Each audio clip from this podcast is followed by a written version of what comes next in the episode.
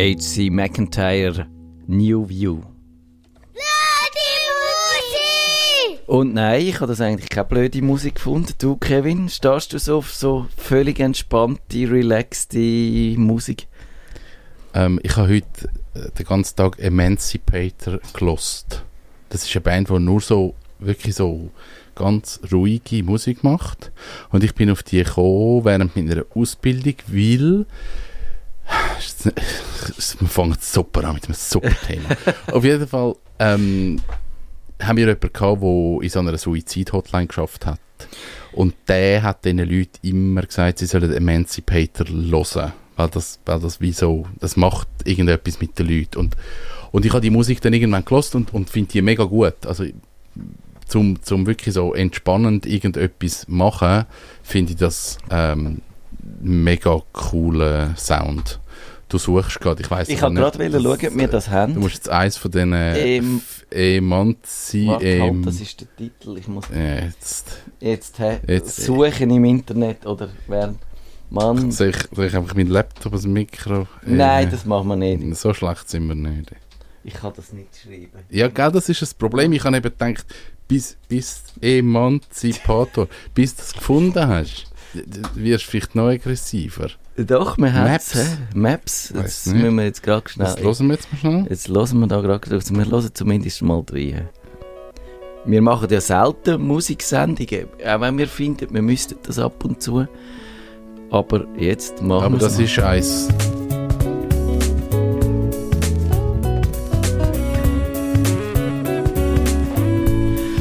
Ich finde es sehr entspannend fast ein bisschen zu. Man sollte ja auch eine gewisse... Nein, es hat aber gleich das ein Treibende, habe ich für mich gefunden. Es ist nicht... Es ist nicht Liftmusik. Nein, Liftmusik ist... Und es ist eben auch nicht Lounge-Musik. Es ist so irgendetwas zwischendrin. Und mir passt das noch zum Schaffen. Ich habe das noch gern. Ich habe gemeint, du tügst aber nie Musik hören zum Schaffen, hast du doch mal gesagt. Äh, in, in also oft lade ich Film im Hintergrund laufen. Das ist ganz etwas Ekliges. Oh, Film, das finde ich recht Aber ich, ich kann, Nein, ich habe das Bild nicht offen, ich habe nur den Ton. Äh, aber was für Film denn? Alles Mögliche. Horror? Nein, das nicht. Ähm, ähm. Aber, aber wirklich alles Mögliche. Also es kann sein, äh, an Weihnachten Kevin allein zu Hause im Hintergrund lebt ich schaffe irgendetwas. Gerade wenn ich so Fleissarbeiten muss machen, wo ich nicht muss denken, dann, dann habe ich das lieber als Musik. Das, das muss man erklären, warum. Weil dann, dann das weiß ich nicht. Ich kann dir nicht erklären, warum. Es versteht es auch niemand. Es ist wie ein Hörspiel. Äh. Wenn du, wenn du, ich schaue so viele Filme, dass ich die eh auswendig kann. Ach so, okay. Und, das sind dann immer ein bisschen die gleichen? Es sind immer ein bisschen die gleichen. Okay, dann verstehe ich es eher. Und dann wird es ein Hörspiel. Und dann ist das für mich super. Also ich muss dann auch nicht schauen, wie das Bild ist, weil ich habe den Film eh schon gesehen. Aber das, das ist irgendeine Störung, die ich kann. Das macht man, glaube nicht. Nein, das macht man nicht. Aber, ich, aber es gibt schon viele Leute, die zum Beispiel einfach den Fernseher laufen lassen und dann aber so die Talkshows und so. Ich glaube, ich aber, würd, dann kommt eben FOMO. Wenn ich es noch nie gesehen habe, dann hätte ich Angst, dass ich irgendetwas ja. verpasse. Aber da gibt es eben so die, die Gerichtsshows und die Talkshows und so, die, wo einfach immer das Gleiche kommt. Also nicht immer das Gleiche, aber, aber immer die immer gleichen Themen und so.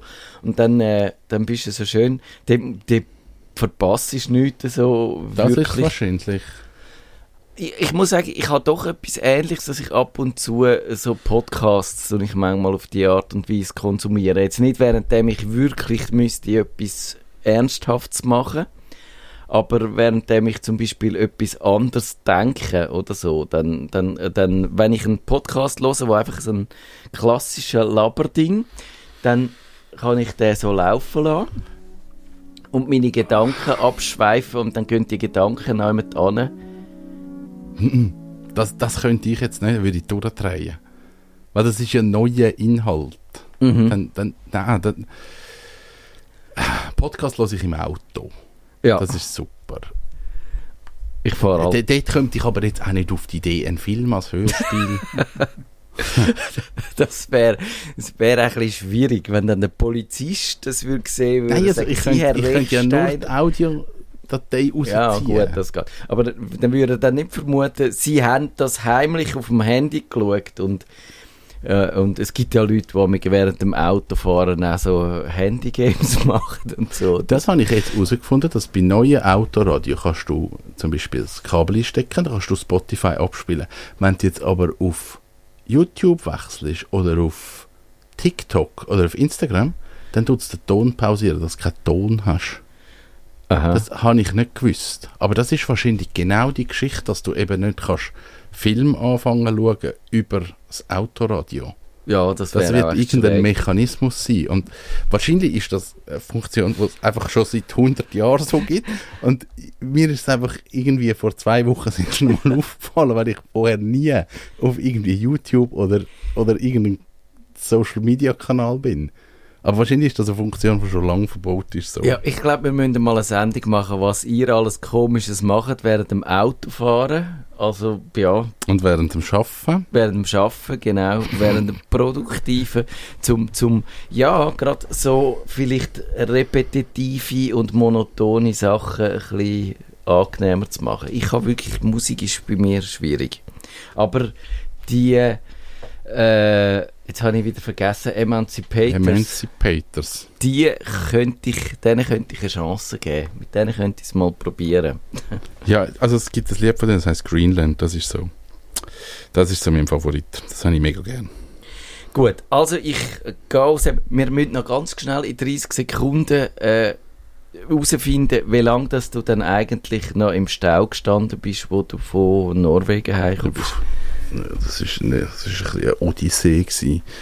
Ja, es ist ein bisschen chaotisch. Lang. Lang. Lang. Wir haben, wir haben ein dummes Timing gehabt mit den Fähren und allem. Und nachher ist es nicht mehr aufgegangen hinten rum. Gut, dann haben wir das auch noch geklärt. Ihr habt die Fähre genommen, weil da sind wir nämlich auch nicht ganz sicher gewesen, ob ihr... Nachzug Hamburg, in Hamburg das Auto genommen, dann Hirzhals, Fähre auf Christiansand, auf Bergen gefahren, alles eingeladen und alles wieder zurück. Norweger Nerdfunk. Herzlich willkommen zum Nerdfunk. Nerdfunk. Ihre Nerds am Mikrofon Kevin Recksteiner und Matthias Schüssler. Ich weiß nicht, ob wir es letzte Woche angekündigt haben, aber wir haben wieder mal einen Gast bei uns. Es freut mich mega, dass du da bist. Bei uns im Studio ist der Heinz Steiger und wir reden heute über Lernen. Aber ich möchte schnell einen anderen Einstieg machen, weil ich habe schnell deinen Steckbrief gelesen, der auf der Homepage ist. Was heisst schnell, der ist eh lang. Ja, genau, das ist mir dann eben auch aufgefallen. Der ist mega lang. Und also, du bist eigentlich da, weil ich dich als, als Dozent von der Fachhochschule kennengelernt habe. Das ist wie so das, was du aktuell machst. Du ähm, unterrichtest Betriebswirtschaft, Finanzen, strategisches Management und Leadership. Ich glaube, das, das, so ist es umschrieben. Das ist richtig. Ähm, es gibt aber ein, ein Leben vorher vielleicht. Und dort steht, zehn Jahre CFO Flughafen Zürich. Das ist richtig, ja. Zuerst einmal äh, herzlichen Dank für die Einladung und einen schönen Abend an alle. Und es ist so, ich, hab, ähm, ich bin zehn Jahre lang äh, Finanzchef vom Flughafen Zürich.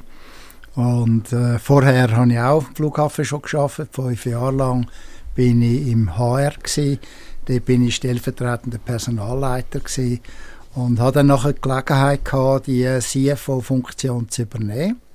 Der Grund war nicht, gewesen, weil mir das HR nicht gefallen hat, sondern ich wollte einfach mehr will ein bisschen näher noch in den Betrieb hineinkommen. Und da bin ich gerade in eine spannende Phase hineingekommen, wo wir den Flughafen Zürich ausgebaut haben. Das war dort mal ein 2,1 Milliarden Projekt gewesen. Das ist dort, wo man an den Hub geglaubt hat. Genau, genau. Also, wo auch ähm, wir alle haben irgendwie daran geglaubt, äh, dass das äh, ein gutes Konzept ist, wo im Nachhinein ja natürlich auch gewisse Probleme aufgeworfen hat. Und 2,1 Milliarden ist für uns dort mal verdammt viel Geld gewesen. Es ist immer noch viel Geld. Nein, also wenn wir heute schauen, dann sieht man ja da eine Milliarde, Gut, dort eine. Milliarde, Cumulus-Karten dazu. Also man hat eigentlich das Gefühl gehabt, das ist nicht mehr viel Geld, aber für uns natürlich schon. Und äh, dann haben wir uns auch müssen überlegen, ja, wie kannst du das als kleiner Flughafen eigentlich refinanzieren? Und dann sind wir dort mal auf die Strategie gestoßen, dass wir die ganze Kommerzialisierung machen vom Airport. Das heißt, wir bauen Shopping Center, wir bauen Begegnungscenter. Und dann habe ich nebst der Finanzcheffunktion auch äh, die Operativleitung von der Kommerzausbau vom Flughafen Zürich dann äh, als Projekt äh, geleitet und bin auch äh, fürs Airside Center, ähm, fürs Design, also bestellerseitig, wie man so schön sagt. Ich bin ja nicht Bauarchitekt, äh, bin ich dann dort nachher auch in der Projektleitung gewesen, um ein Airside Center zu bauen. Aber auch dort, muss ich sagen, bin ich natürlich angefressener Bildungsmensch gewesen. das heißt, ich habe eigentlich nebenamtlich immer auch unterrichtet an Fachhochschulen und äh, das ist etwas gewesen, mein Leben eigentlich ganz extrem, ganz stark immer geprägt hat. Genau, also in deinem Steckbrief steht auch, und, und das ist vielleicht so ein bisschen auch, fände ich jetzt noch spannend, ähm, du bist äh, Leiter Finanzen Controlling bis 2001 gewesen, und 2001, da war doch was. Ähm, bist du bis am am Schluss Swissair gewesen, oder wie ist dein Wechsel gewesen? Ja, ich bin, es ist so gewesen, äh, das Grounding von der Swissair habe ich selber gerade direkt nicht mehr erlebt, weil das ist einige Monate später gekommen. Okay. Habe aber eigentlich den ganzen Leidensweg äh, sehr, sehr stark miterlebt. Äh, wie als Flughafen Zürich ist doch äh, Swissair dort zumal, äh, hat die Hälfte, die Hälfte vom ganzen Flugverkehr gestemmt.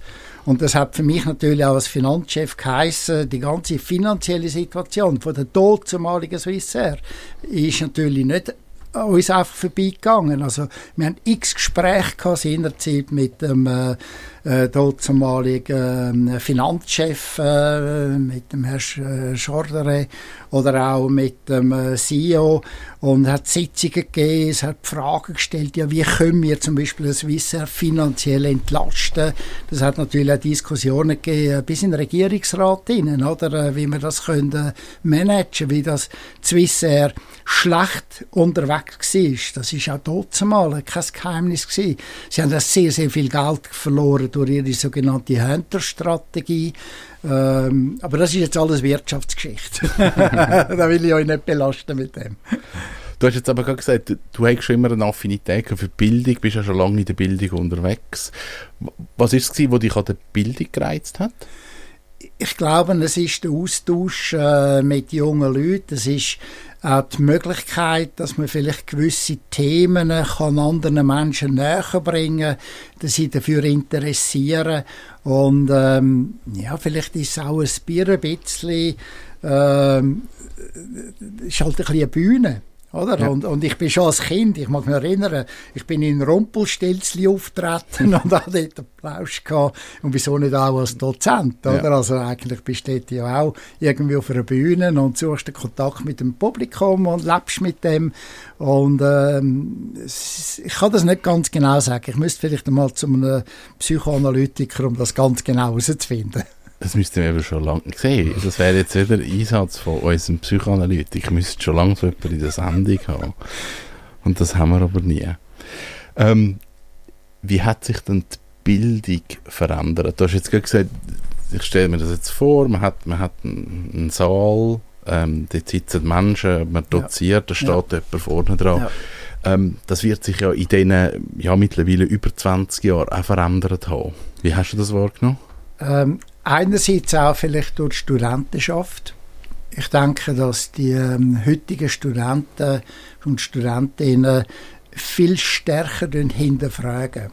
Viel stärker auch nicht einfach etwas als wahr annehmen, was du als Dozent tust, äh, erzählen. Aber auch durch den Einzug von Technologien. Also die ganze äh, Thematik, äh, dass man das Internet äh, hat, das hat sich natürlich gewaltig entwickelt. Das heißt, im Unterricht kannst du bereits Themen verifizieren, kannst du Themen angehen, wo früher Studierende hätten müssen in die Bibliothek gehen und dort Bücher raussuchen. Heute sitzen alle mit den Laptops in den Vorlesungen. Also das heißt, die machen Fact-Checks während, während du, am. Unterrichten bist. Aber das genau. kann auch ein bisschen störend werden, oder? Wenn Ja, dann- dann gewünscht dich daran als Dozent. Ja. Es ist einfach ein Teil von dieser ganzen Geschichte, dass die Leute in den Laptop hineinschauen. Das äh, ist heute eigentlich State of Art. Also, also wenn ein Dozent das Gefühl hat, es müssen alle Augen auf dich gerichtet sein, oder, äh, der würde ich heute verzweifeln.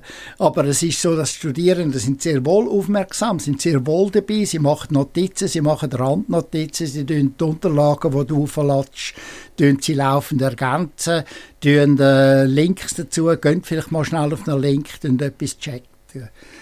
Vielleicht ein kleines Beispiel. Ich habe vor ähm, vier Wochen habe ich im Finanzmanagement eine Lektion gegeben, Investitionsrechnung. Da ist darum gegangen, das war ein technisches Projekt von einer Firma und die haben müssen investieren, die haben eine Nutzwerttabelle gemacht und ich habe den Studierenden den Auftrag gegeben, sie sollten die Investition analysieren. Diejenigen unter euch, die das interessiert, ist über Annuitätsmethoden gewesen. Und äh, dann habe ich aber gesagt, tönt äh, dabei Chat GPT dazu nehmen. Ja, Also, tatsächlich. das, Ja. das dazu nehmen. Und äh, dann habe ich ihnen Parameter gegeben. Sie haben die ganzen Unterlagen gehabt von den Investitionsrahmenbedingungen. Und was dann schlussendlich rausgekommen ist, dass die Hälfte von der Studierenden, also ich habe kleine Gruppen gebildet, die Hälfte von diesen Gruppen haben mit dem Chat GPT falsche Lösungen gebraucht. Das wundert mich jetzt nicht, ehrlich gesagt. Ja. Und da bin ich, da sind wir natürlich nachgegangen. Dann habe ich dann Gruppennummer und gesagt, okay, die, die die richtige Lösung haben, sollten mit denen, die falsche Lösungen haben, zusammensitzen und schauen, warum ist das passiert. Und da hat man herausgefunden, da haben sie herausgefunden, nicht ich, sondern sie haben es herausgefunden, die Fragestellungen sind nicht präzise gewesen. Sie haben die falschen Fragen gestellt. Und das ist das, was auch jetzt in der Bildung, denke ich, auf uns zukommt. Gewisse Grundkenntnisse brauchst du von einem Thema, damit du überhaupt schlaue Fragen stellen kannst, damit du intelligente Antworten bekommst. Und ich glaube, das ist eben auch ein Teil von unserem Bildungswesen, wie sich das verändert mit der Technologie, wie das alles ähm, in dem Sinn ja viel mehr integriert ist. Aber es heißt nicht, dass die Studierenden nichts mehr wissen müssen. Sie brauchen ein gewisses Grundwissen, ein gewisses Grundverständnis, eine gewisse Denkfähigkeit, um auch mit den heutigen künstlichen Intelligenzen können, zu sinnvollen Lösungen zu kommen. Also mich dunkt fast, das ist noch viel wichtiger geworden, weil eben zu meiner Zeit hat man eigentlich das Wissen nicht können einfach äh, ab Bildschirm äh, irgendwo von Wikipedia oder aus irgendeiner Bibliothek holen. Dort haben wir wirklich noch viel müssen im Kopf haben und Faktenbolzen und so. Ja. Und aber dann ist, äh, sagen wir, das Google-Zeitalter gekommen, wo man dann viel schneller an Sachen an hat müssen kommen. Dann hat man weniger müssen wissen. Und heute mit diesen Chatbots ist tatsächlich irgendwo das Gespür für können unterscheiden, stimmt das, was der mir jetzt sagt? Oder, Absolut. oder, oder so eben den Fact-Check zu verstehen, wo, wo ist es richtig und wo ist es falsch. Das kann ich absolut unterschreiben. Also es ist so, ich habe mit dem Chat GPT schon geschumpfen, weil er äh, einfach nach mehrmaligen Nachfragen immer noch ein Seich geschrieben hat. Und dann hat er dann ganz verzweifelt zurückgeschrieben, er sei ja nur eine künstliche Intelligenz. Was willst du von mir? Ja, genau. Ja, aber wie gesagt, wie hat sich das Bildungswesen verändert, das ist ja die Frage. Ich glaube, der Einbezug von ähm, den ganzen Medien, auch von den Social Medien, von dem Internet, von den Wissensplattformen, äh, hat auch die Anforderungen an die Bildung verändert. Und ich glaube nach wie vor, dass ein grosser Auftrag in der Bildung besteht, dass wir die Logik, die Denkfähigkeit, die analytischen Fähigkeiten von unseren jungen Menschen oder auch älteren Menschen in der Bildung fördern, damit sie eben mit den Technologien können, äh, umgehen und die auch können nutzen. Ich nehme zum Beispiel meinen mein jüngsten Sohn, Sebastian, der studiert an der, äh, an der ZHAW, er studiert dort Systemtechnik und die haben unheimlich viel Mathe, die haben unheimlich viel auch äh, Technologie und Programmierung. Und er hat gesagt, er kann zum Beispiel am ChatGPT jetzt nicht den Auftrag geben, ein gesamtes Programm zu schreiben, aber er kann mit ihm zusammen ein Programm entwickeln. Und das glaubt ich, das heißt, das glaubt ich, das ist Zukunft. Das heißt, er muss nach wie vor C++ oder Python können programmieren, aber er kann, anstatt dass er stundenlang Code schreibt, kann er eben mit dem ChatGTP kann er entsprechende Codefragmente entwickeln, kann sie integrieren, kann die Lösungen verifizieren und da, da geht eigentlich die Zukunft von der Bildung äh, schlussendlich hin. Nachfrage, weil du die sozialen Medien erwähnt hast. Hast du Angst, dass quasi live während dem Unterricht irgendwie ein Shitstorm könnte entstehen, wenn du irgendetwas sagst, wo man vielleicht nach heutigem Maßstab als politisch unkorrekt anschaut. Weil ja. das ist ja dann so ja. eine Kehrseite, dass auch irgendwo äh, so der Blick auf das viel strenger geworden ist, oder dass man, dass man immer das Gefühl hat, äh, gibt es einen Grund, um sich empören und könnte das die Öffentlichkeit dann auch noch gerade sich mit empören? Ja, ähm, ich habe ähm, jetzt nicht gerade Angst. Ähm, von der, äh, die Frage in dieser Präzision haben wir jetzt nie überlegt. Aber was du jetzt angetönt hast, das habe ich selber schon erlebt. Und ich weiß nicht, vielleicht müsst ihr jetzt das Radio auch abstellen. aber äh, ich habe einmal in der Klasse gesagt, ähm, wenn man zum Beispiel eine Frau kennenlernen möchte, dann ist es sehr oft so, dass man muss, wie die Frauen sehr oft im Rudel unterwegs sind, müssen wir äh, probieren, dass wir äh, den Blickkontakt überkommen und dass wir die Frau irgendwie vom Rudel können trennen um ein Gespräch können ja, zu beginnen. das wäre heute politisch absolut nicht mehr akzeptabel. Genau, und da hat auch eine Studentin reagiert und hat gesagt, das sei, äh, das, das, das, das, gehe nicht. Und dann habe ich dann gefunden, doch, es gehe. Aber das ist mir nachgegangen nachher. Und denke, was habe ich jetzt, äh, jetzt habe ich glaube ich etwas gemacht, wo heute nicht mehr äh, akzeptiert wird. Ja. Aber ich meine, ich bin ein uralter äh, Jahrgang, oder? Mir alte Weisse, genau, ein alter weißer Mann, dem genau. tut mir das wahrscheinlich noch verzeihen irgendwo. Aber das ist schon so. Ich glaube, die Leute sind äh, sensibilisierter. Aber das Beispiel wäre eigentlich positiv, weil sie hat eben keinen Shitstorm ausgelöst, sondern sie hat es dir direkt gesagt genau. und dann ist genau. es eigentlich völlig in Ordnung. Dann ist es in also, Ordnung ja. so. Also das haben wir jetzt aber noch nie überlegt, dass jemand könnte live einen Shitstorm starten. ja, wir plagen dann jetzt alle miteinander. Ich schaue mal schnell auf Twitter, ob es schon losgeht. ähm, wenn du jetzt äh, eine, eine, neue Klasse Studenten übernimmst, die kommen zu dir und du musst in ein Thema einschaffen. Ja. Wie ist jetzt das Vorgehen? Wir haben, wir haben jetzt wir haben Frontalunterricht, wir haben, sie sich selber erarbeiten, wir haben E-Learnings, wir haben Gruppenarbeiten. Wie, wie kommt man eben, du hast vorhin gesagt, man muss die richtigen Fragen stellen, also man ja. muss das Grundwissen ja. haben vom Thema. Wie ist der Start? Wie vermitteln wir das als Einstieg? Ähm, ich leite ja an der Hochschule äh, ja auch äh, zwei Studiengänge. Das eine ist ein COS äh, General Management und der andere ist ein COS Immobilien Buchhaltung. Und äh, dort ist es so, dass wir ja auch Thematik haben, dass die Leute sehr oft unterschiedlichste Vorkenntnisse ja. haben in gewissen Themen. Vor allem in der Erwachsenenbildung. Ich meine, da haben wir Ingenieure, wir haben Ärzte, die zu uns kommen, wir haben äh, Juristen und so weiter aus verschiedensten Berufsgattungen.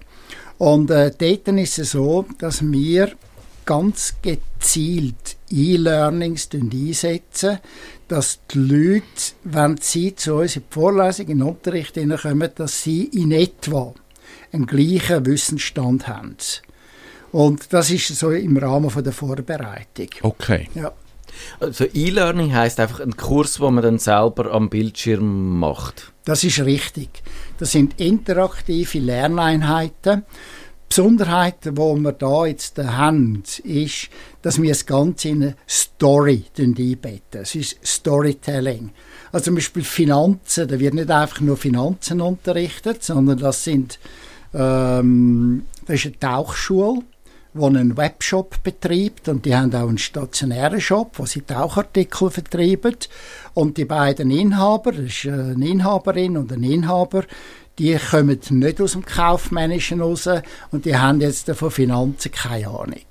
Und das heißt, jetzt stoßen sie im Laufe ihrer Geschäftstätigkeit an verschiedene Themen an. Ja, wie muss ich eine Mehrwertsteuer verbuchen? Wie muss ich jetzt äh, äh, eine Wertberichtigung machen? Wie müssen wir die Abschreibungen machen? All das. Und jetzt haben sie eine ganz clevere Buchhalterin, die mega viel Geduld hat und die tut ihr das erklären und tut das visualisieren und, äh, und so probieren wir auch über Storytelling äh, so Fächer, wo jetzt mit Garantie die meisten nicht wahnsinnig spannend finden, ein bisschen interessanter überzubringen. Aber das wäre ein Unterschied zu früher. Also mich, mich komme als Journalist auch mit dem Storytelling in Berührung. Ja. Das heißt, man muss immer für jeden Artikel, für jede, jede Geschichte auch die richtige Form finden, ja. wenn man das macht. Und das ist wichtig. Aber eben, früher haben wir ja wahrscheinlich gesagt, Unterricht muss nicht unterhaltsam sein, da musst du dich auf die Fakten konzentrieren und, und der darf auch trocken sein, aber dann würdest du sagen, das ist heute nicht mehr so, da braucht es auch die unterhaltende Komponente. Ist die nur, dass die Leute eher bei den Stangen bleiben oder würdest du sagen, das löst auch etwas aus, dass man vielleicht leichter lernt oder es ist das Zweite. Natürlich hat es einen Unterhaltungseffekt, aber es ist das Zweite. Vor allem, weil, wenn du etwas lernst, sei es jetzt äh, Finanzen, sei es Statistik, sei es jetzt die Volkswirtschaft, dann sind das Themen, die sich sehr, sehr stark in eine Abstraktion bewegen. Wenn jetzt aber kannst, äh, in einer Tauchschule sehen, im Moment mal, wir haben einen Kunden, der nicht zahlt und wie gehen wir jetzt mit dem um und was passiert, dann hat das gerade auch einen Praxisbezug. Und äh, die Relation, die denke ich, die kann man mit Storytelling anbringen.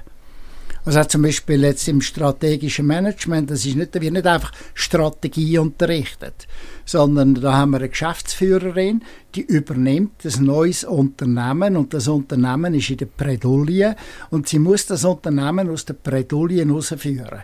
Das heißt, sie muss gewisse Analysen machen im Markt hinein. und das ist auch über Storytelling vermittelt und on the way tut man natürlich auch Tools vermitteln. Aber die stehen nicht im Zentrum, sondern es ist eher das Zweite, was du gesagt hast, mhm. dass man die Verbindung eigentlich probiert zu machen mit der Praxis. Du entwickelst ja auch so Lerninhalt, also so, so Modul. Das heißt, das ist deine Aufgabe, dort die Geschichte zu erfinden und zu sagen, ich brauche den Block, ich brauche das Element, ich muss das Wissen drin haben und jetzt muss ich irgendwie etwas rundherum bauen, wo das alles verpackt. Ja, das ist richtig, genau. Also ich habe natürlich die Lernziele. Und die Lernziele die sind gegeben, die sind von der Hochschule ausgegeben oder von der, vom Bildungsinstitut und die muss ich erreichen. Und das heißt, die Lernziele haben aber Inhalt. Und jetzt gehe ich her und mir überlegen, wo in der Praxis treffe ich eigentlich die Inhalte an. Ja. Und die Themen werden dann nachher in, äh, in eine Geschichte hineingewoben. Das heißt, die, die Module, die du machst, die, die E-Learnings, dort schaut man die E-Learnings, dort hat es Video drin, dort hat es Ton drin, dort hat es Übungen drin, oder was, was kann man alles in so ein, in so E-Learning packen? Also wenn du das E-Learning startest, dann hat sicherlich einmal Text, wo ähm, irgendetwas dort einmal einführen und dann wird es ein Video haben, wo dich äh, in das Thema rein dort, äh, noch tiefer einführen, wo dir auch Zusammenhang bringt. Da gibt es interaktive äh, Fragestellungen, wo du selber ein kleines Problem löst und dann wirst du weitergehen ins nächste Kapitel hinein. Also so ist eigentlich das alles ineinander verwoben. Es sind Text, es sind Audios, es sind Videos und es sind vor allem interaktive Elemente wie Fragen. Ja. Also es ist kein Rocket Science in dem Sinn, oder? Es ist an und für sich etwas Einfaches, nur man muss es halt bauen. Ja. ähm, wir sind eigentlich einander begegnet oder du bist auf mich zugekommen und hast gesagt, ich möchte mit diesen mit denen Inhalt möchte ich eine, eine Online-Plattform bauen. Weil ja. die Inhalte ja. sind ja irgendwie schon vorhanden. Man könnte sie ja zur Verfügung stellen. Aus dem ja. ist die Wissensplattform.ch entstanden. Ähm, kannst du schon sagen, was die Wissensplattform ist?